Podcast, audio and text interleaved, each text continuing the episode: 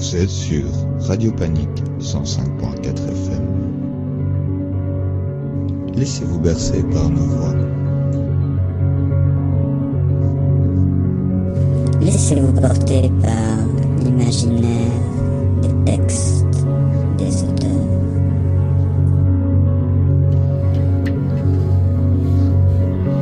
C'est l'heure de Rêverie Nocturne. Bonsoir à tous et bienvenue dans Rêverie Nocturne. Euh, nous allons commencer. Nous allons commencer euh, l'émission avec une première lecture de Pierrot. On t'écoute Pierrot, tu vas nous lire quoi? Euh, je vais vous lire un, extrait d'un livre qui s'appelle Les Frères Karamazov de Dostoevsky.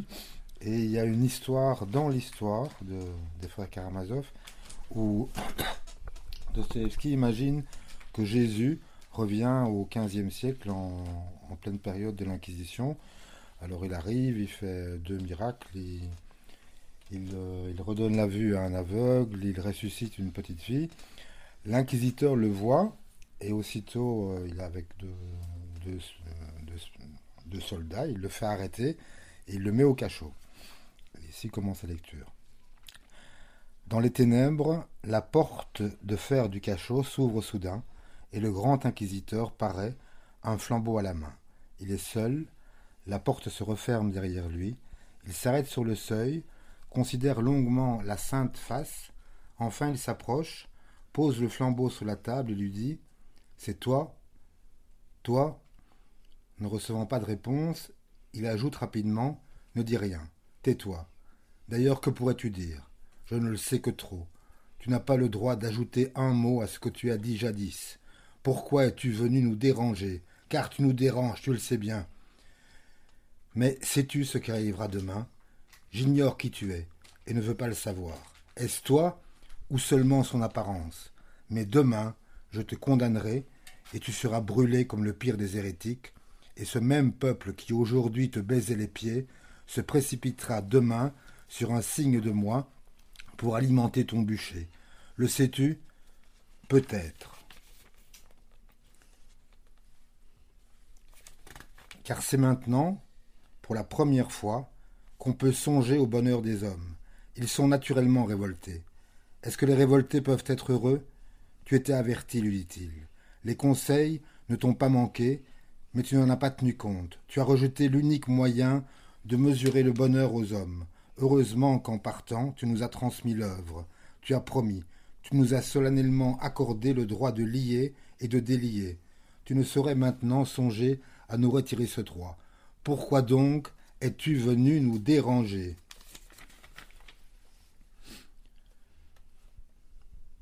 Tu n'as pas voulu priver l'homme de la liberté, et tu as refusé, estimant qu'elle était incompatible avec l'obéissance achetée par des pains. Tu as répliqué que l'homme ne vit pas seulement de pain, mais sais-tu qu'au nom de ce pain terrestre, l'esprit de la terre s'insurgera contre toi, luttera et te vaincra, que tous le suivront en s'écriant Qui est semblable à cette bête? Elle nous a donné le feu du ciel. Des siècles passeront, et l'humanité proclamera par la bouche de ses savants et de ses sages qu'il n'y a pas de crime, et par conséquent pas de péché, qu'il n'y a que des affamés. Alors nous achèverons leur tour, car il ne faut pour cela que la nourriture, et, nous les nourrirons, soi-disant en ton nom. Nous le ferons accroire. Sans nous, ils seront toujours affamés. Aucune science ne leur donnera du pain, tant qu'ils demeureront libres, mais ils finiront par la déposer à nos pieds, cette liberté, en disant Réduisez-nous plutôt en servitude, mais nourrissez-nous. Ils comprendront enfin que la liberté est inconciliable avec le pain de la terre à discrétion, parce que jamais ils ne sauront le répartir entre eux. Ils se convaincront aussi de leur impuissance à se faire libres, étant faibles, dépravés, nuls et révoltés.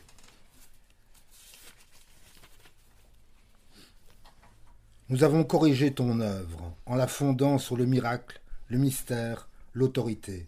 Et les hommes se sont réjouis d'être de nouveau menés comme un troupeau et délivrés de ce don funeste qui leur causait de tels tourments. Avions-nous raison d'agir ainsi? Dis-moi. N'était-ce pas aimer l'humanité que de comprendre sa faiblesse? D'alléger son fardeau avec amour, de tolérer même le péché à sa faible nature, pourvu que ce fût avec notre permission? Pourquoi donc venir entraver notre œuvre? Pourquoi gardes-tu le silence en me fixant de ton regard tendre et pénétrant? Fâche-toi plutôt. Je ne veux pas de ton amour, car moi-même je ne t'aime pas. Pourquoi le dissimulerais-je Je sais à qui je parle. Tu connais ce que j'ai à te dire. Je le vois dans tes yeux. Est-ce à moi à te cacher notre secret? Peut-être veux-tu l'entendre de ma bouche. Le voici. Nous ne sommes pas avec toi. Qui a le plus contribué à cette incompréhension? Dis-moi. Qui a divisé le troupeau et l'a dispersé sur des routes inconnues? Mais le troupeau se reformera. Il rentrera dans l'obéissance, et ce sera pour toujours. Alors nous leur donnerons un bonheur doux et humble, un bonheur adapté à de faibles créatures comme eux. Nous les persuaderons enfin de ne pas s'enorgueillir, car c'est toi, en les élevant, qui le leur enseigné. Nous leur prouverons qu'ils sont débiles, qu'ils sont de pitoyables enfants, mais que le bonheur puéril est le plus délectable. Ils deviendront timides, ne nous perdront pas de vue, et se serreront contre nous avec effroi, comme une tendre couvée sous l'aile de la mer. Ils éprouveront une surprise craintive et se montreront fiers de cette énergie, de cette intelligence qui nous auront permis de dompter la foule innombrable des rebelles. Notre courroux les fera trembler, la timidité les envahira, leurs yeux deviendront larmoyants comme ceux des enfants et des femmes. Mais sur un signe de nous, ils passeront aussi facilement au rire et à la gaieté, à la joie radieuse des enfants. Certes, nous les astreindrons au travail, mais aux heures de loisirs, nous organiserons leur vie comme un jeu d'enfants, avec des chants, des chœurs, des danses innocentes. Oh. Nous leur permettrons même de pécher car ils sont faibles, et à cause de cela, ils nous aimeront comme des enfants. Nous leur dirons que tout péché soit racheté s'il est commis sans avec notre permission. C'est par amour que nous leur permettrons de pécher, et nous en prendrons la peine sur nous. Ils nous chériront comme les bienfaiteurs qui se chargent de leurs péchés devant Dieu. Ils n'auront nul secret pour nous. Suivant leur degré d'obéissance, nous leur permettrons ou leur défendrons de vivre avec leurs femmes ou leurs maîtresses, d'avoir des enfants ou de n'en pas avoir. Et ils nous écouteront avec joie. Ils nous soumettront les secrets les plus pénibles de leur conscience. Nous résoudrons tous les cas ils accepteront notre décision avec allégresse, car elle leur épargnera le grave souci de choisir eux-mêmes librement. Ce que je te dis s'accomplira et notre empire s'édifiera. Je te le répète, demain, sur un signe de moi, tu verras un troupeau docile apporter des charbons ardents au bûcher où tu monteras, peut-être pour être venu entraver notre œuvre, car si quelqu'un a mérité plus que tous les bûchers, c'est toi. Demain, je te brûlerai.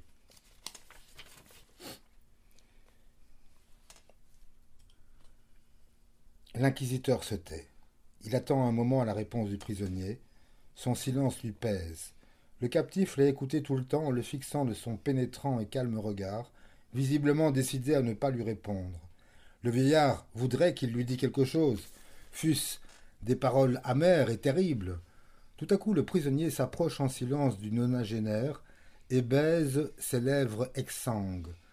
C'est toute la réponse. Le vieillard tressaille, ses lèvres remuent, il va à la porte, l'ouvre et dit Va-t'en, et ne reviens plus plus jamais. Et il le laisse aller dans les ténèbres de la ville. Le prisonnier s'en va.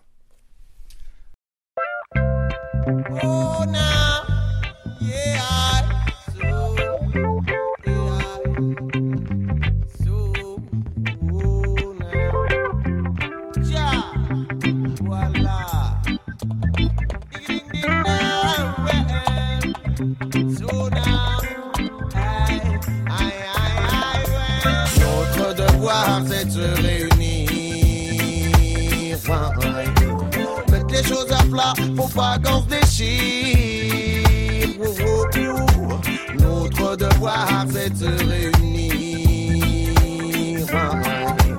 Mettre les choses à plat, faut pas qu'on se déchire. Ton devoir c'est de penser. Comme chaque être humain, comme chaque être sensé. Tout ça, la main.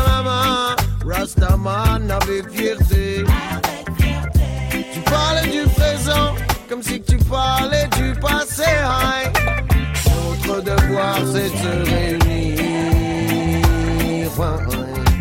Mettre les choses à plat pour pas qu'on se déchire. Oh. Notre devoir c'est de se réunir. Ouais.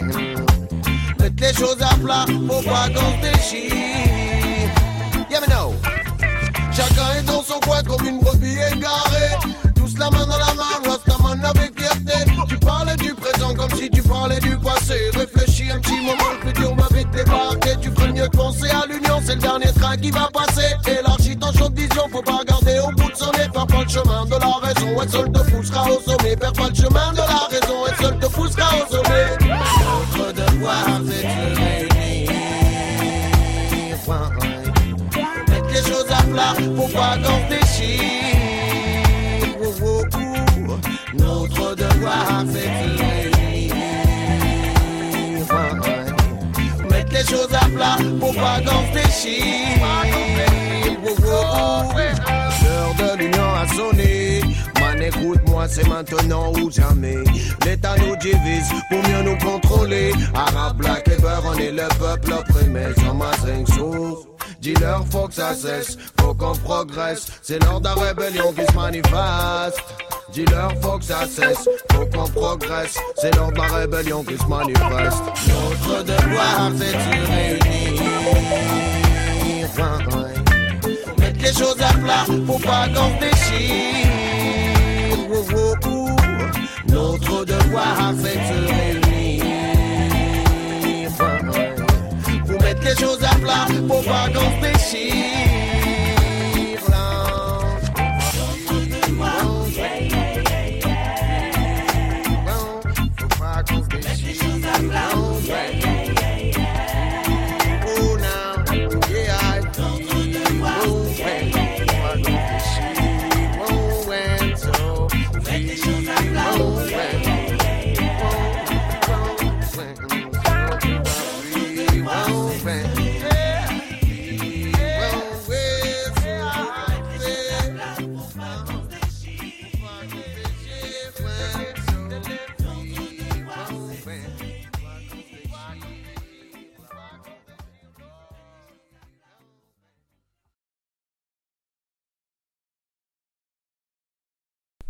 On va passer euh, à toi, Thomas.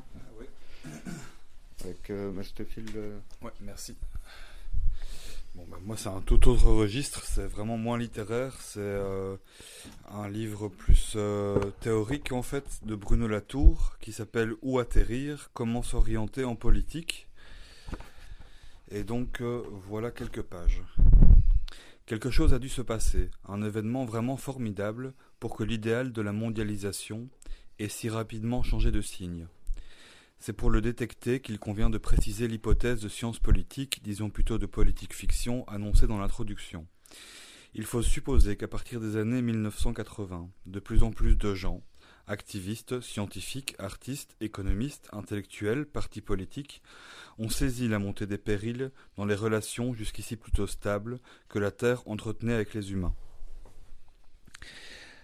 Euh, Malgré les difficultés, cette avant-garde est parvenue à accumuler les évidences que cela n'allait pas durer, que la Terre allait finir par résister elle aussi.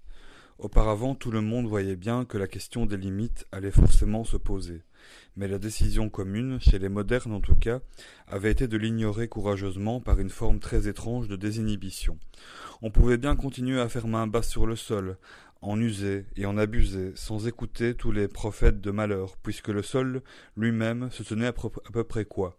Et pourtant, peu à peu, voilà que sous le sol de la propriété privée, de l'accaparement des terres, de l'exploitation des territoires, un autre sol, une autre terre, un autre territoire s'est mis à remuer, à trembler, à s'émouvoir. Une sorte de tremblement de terre, si l'on veut, qui faisait dire à ses pionniers Faites attention, rien ne sera plus comme avant, vous allez devoir payer cher le retour à la terre, le retournement de puissance jusqu'ici docile. Et c'est en ce point qu'intervient l'hypothèse de politique fiction.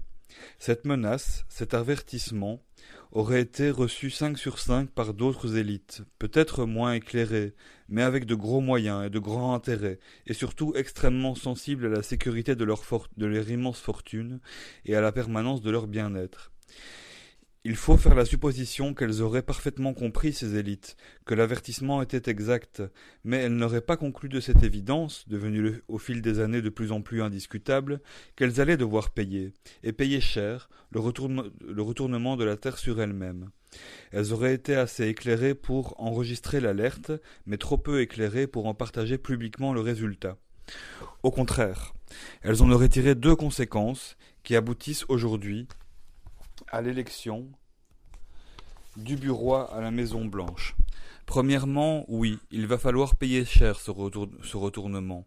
Mais les pots cassés, ce sont les autres qui vont les payer, certainement pas nous. Et deuxièmement, cette vérité de moins en moins discutable du nouveau régime climatique, nous allons en nier jusqu'à l'existence. Ce sont ces deux décisions qui permettraient de relier ce qui, ce qui est appelé à partir des années 1980 la dérégulation ou le démantèlement de l'État-providence, à partir des années 2000, le climato-négationnisme et surtout depuis 40 ans, l'extension vertigineuse des inégalités. Si l'hypothèse est juste, tout cela participe du même phénomène. Les élites ont été si bien convaincues qu'il n'y aurait pas de vie future pour le monde qu'elles ont décidé de se débarrasser au plus vite de tous les fardeaux de la solidarité. C'est la dérégulation. Qu'il fallait construire une sorte de forteresse dorée pour les quelques cent, pour les quelques pourcents qui allaient pouvoir s'en tirer. C'est l'explosion des inégalités. Et que pour dissimuler l'égoïsme crasse d'une telle fuite hors du monde commun, il fallait absolument rejeter la menace à l'origine de cette fuite éperdue, c'est la dénégation de la, de la mutation climatique. Pour reprendre la métaphore éculée du Titanic, les classes dirigeantes comprennent que le naufrage est assuré s'approprie les canaux de sauvetage, demande à l'orchestre de jouer assez longtemps des berceuses, afin qu'il profite de la nuit noire pour se carapater avant que, avant que la gîte excessive alerte les autres classes. Si l'on veut un épisode éclairant qui, lui, n'a rien de métaphorique, la compagnie ExxonMobil, au début des années 1990, en pleine connaissance de cause, après avoir publié d'excellents articles scientifiques sur les dangers du changement climatique, prend sur elle d'investir massivement à la fois dans l'extraction frénétique du pétrole et dans la campagne, tout aussi frénétique, pour soutenir l'inexistence de la menace. Ces gens-là, ceux qu'il faut désormais appeler les élites obscurcissantes, ont compris que s'ils voulaient survivre à leur aise, il ne fallait plus faire semblant, même en rêve, de partager la Terre avec le reste du monde. Cette hypothèse permettrait d'expliquer comment la mondialisation plus est devenue la mondialisation moins. Alors qu'on pouvait jusqu'aux années 1990, à condition d'en profiter, associer l'horizon de la modernisation avec les notions de progrès, d'émancipation, de richesse, de confort, de luxe même, et surtout de rationalité, la furie de dérégulation, l'explosion des inégalités, l'abandon des solidarités l'ont peu à peu associé à, à celle de décisions arbitraires venues de nulle part, pour le seul profit de quelques-uns, le meilleur des mondes est devenu le pire. Du haut du bastingage, les classes, inférieures, désormais tout à fait réveillées, voient les canaux s'éloigner de plus en plus. L'orchestre continue bien à jouer plus près de toi, mon Dieu, mais la musique ne suffit plus à couvrir les hurlements de rage. Et c'est bien de rage qu'il faut parler si l'on veut comprendre la réaction de défiance et d'incompréhension contre un tel abandon, contre une telle trahison. Si les élites ont senti, dès les années 1980 ou 1990, que la fête était finie et qu'il fallait construire au plus vite des gated communities pour ne plus avoir à partager avec les masses, et surtout pas avec les masses de couleurs qui allaient se mettre bientôt en marche sur toute la planète parce qu'elles étaient chassées de chez elles, on peut imaginer que les laissés pour compte, eux aussi, ont très vite compris que si la globalisation était jetée aux orties, alors il leur fallait à eux aussi des gated communities. La réaction des uns entraîne la réaction des autres. Toutes les deux réagissent à cette autre réaction, bien plus radicale, celle de la Terre, qui a cessé d'encaisser les coups et qui les renvoie de plus en plus violemment. L'emboîtement ne semble irrationnel que si l'on oublie qu'il s'agit là d'une seule et même réaction en chaîne, dont l'origine est à chercher dans celle de la, Terre à nos entreprises. C'est nous qui avons commencé, nous l'ancien Occident, et plus précisément l'Europe. Rien à faire, il faut apprendre à vivre avec les conséquences de ces déchaînements. On ne comprend rien à l'accroissement effarant des inégalités, ni à la vague de populisme, ni à la crise migratoire, si l'on ne comprend pas qu'il s'agit de trois réponses, au fond compréhensibles, à défaut d'être efficaces, à la formidable réaction d'un seul à ce que la globalisation lui a fait subir. Devant la menace, on aurait décidé, on aurait décidé non pas de lui faire face, mais de fuir.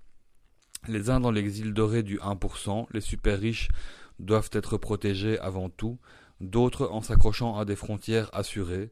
Par pitié, laissez-nous au moins l'assurance d'une identité stable, d'autres enfin les plus misérables en prenant la route de l'exil. Au bilan, tous sont bel et bien les laissés pour compte de la mondialisation, laquelle commence à perdre son pouvoir d'attraction. Les élites obscurcissantes auraient pris la menace au sérieux, auraient conclu que leur domination était menacée.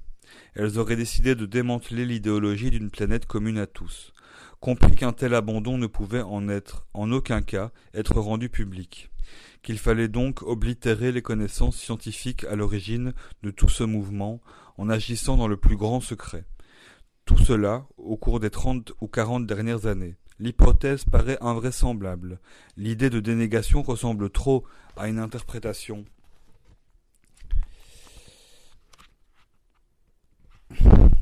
psychanalytique. Elle se rapproche trop d'une théorie du complot. Il n'est pas impossible pourtant de la documenter, en faisant la supposition raisonnable que les gens se doutent assez rapidement de ce qu'on veut leur cacher et qu'ils agissent en conséquence. À défaut de preuves flagrantes, les effets, eux, sont bien visibles. Pour le moment, le plus éclairant de ces effets, c'est le délire épistémologique qui s'est emparé de la, scène publique depuis l'élection de Trump. La dénégation n'est pas une situation confortable. Dénier, c'est mentir froidement, puis oublier qu'on a menti, tout en se souvenant malgré tout constamment de ce mensonge. Cela mine. On peut donc se demander ce qu'un tel nœud fait aux gens qui sont pris dans ses raies. Cela les rend fous. Et d'abord, ce peuple, que les commentateurs autorisés semblent soudainement découvrir. Les journalistes se sont emparés de l'idée que le populo était devenu partisan de faits alternatifs au point d'oublier toute forme de rationalité. On se met à accuser les braves gens de se complaire dans, dans leur vision étroite, dans leur peur, dans leur méfiance native pour les élites, dans leur déplorable indifférence à l'idée même de vérité, et surtout dans leur passion pour l'identité, le folklore, l'archaïsme et les frontières, avec en plus, pour faire bonne mesure, une coupable indifférence aux faits, d'où le succès de l'expression réalité alternative. C'est oublier que ce peuple a été froidement trahi, par ceux qui ont abandonné l'idée de réaliser pour de vrai la mondialisation de la planète avec tout le monde, parce qu'ils ont su, avant tout le monde, que celle-ci était impossible, faute justement de planètes assez vastes pour leur rêve de croissance pour tous. Avant d'accuser le peuple de ne plus croire en rien, que l'on mesure d'abord l'effet de cette formidable trahison sur son niveau de confiance, il a été abandonné en rase campagne. Aucune connaissance avérée, on le sait bien, ne tient toute seule. Les faits ne restent robustes que lorsqu'il existe pour les soutenir une culture commune, des institutions auxquelles on puisse se fier, une vie publique à peu près décente, des médias quelque peu fiables. Et l'on voudrait que des gens, auxquels on n'a pas annoncé ouvertement, mais qui le pressentent, que tous les efforts de la modernisation depuis deux siècles risquaient de capoter, que tous les idéaux de solidarité avaient été jetés par-dessus bord. Par ceux-là même qui les dirigeaient, on voudrait que ces gens-là aient pour les faits scientifiques la confiance d'un Louis Pasteur ou d'une Marie Curie, mais le désastre épistémologique est aussi grand chez eux, qui sont, chez ceux qui sont en charge de mener à bien cette formidable trahison. Il suffit pour s'en convaincre d'apprendre chaque jour le chaos qui règne à la Maison Blanche depuis l'arrivée de Trump, Comment respecter les faits les mieux établis quand on doit dénier l'énormité de la menace et mener, sans le dire, une guerre mondiale contre tous les autres? C'est comme de cohabiter avec le proverbial éléphant dans la chambre, ou avec le rhinocéros de Ionesco. Rien de plus inconfortable. Ces gros animaux ronflent, craquent, barrisent, vous écrasent et vous empêchent d'aligner trois idées. Le bureau ovale est devenu un vrai zoo c'est que la dénégation empoisonne ceux qui se mettent en œuvre, ceux qui mettent en œuvre cet abandon, aussi bien que ceux qui sont supposés en être les dupes. On verra plus loin la tromperie si particulière au Trumpisme.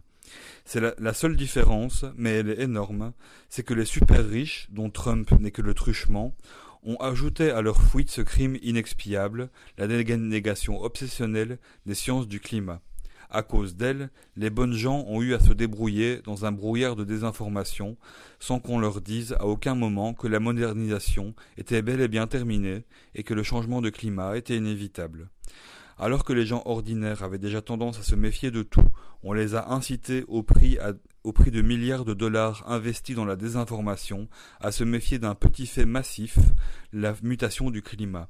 Or, pour avoir une chance de s'en sortir à temps, il fallait qu'ils aient confiance très tôt dans la solidité de ce fait, pour pouvoir pour pousser les politiques à agir avant qu'il soit trop tard.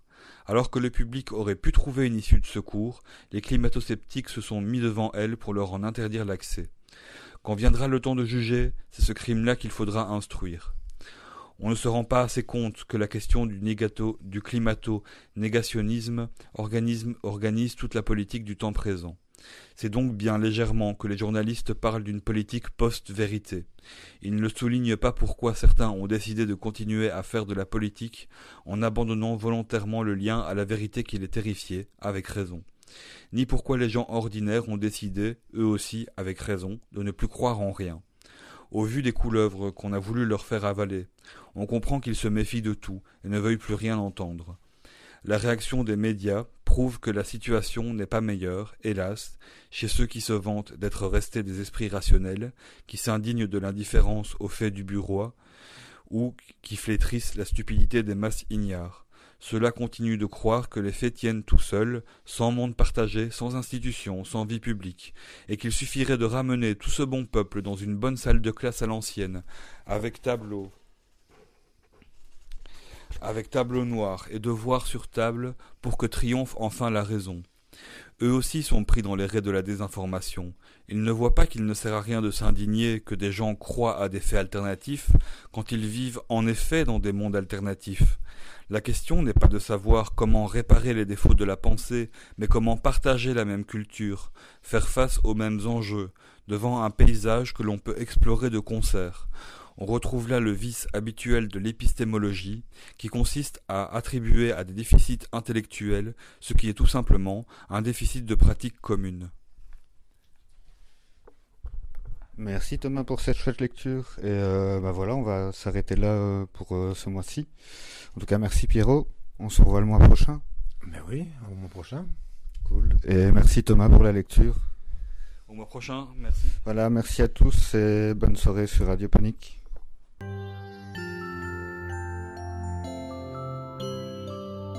Voilà, c'est fini pour Rêverie Nocturne ce soir.